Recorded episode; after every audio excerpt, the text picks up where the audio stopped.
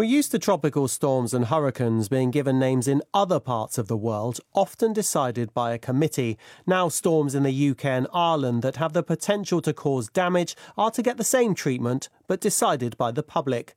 Putting human names to storms rather than numbers or technical terms is intended to avoid confusion and make them easier to remember when severe weather warnings are issued.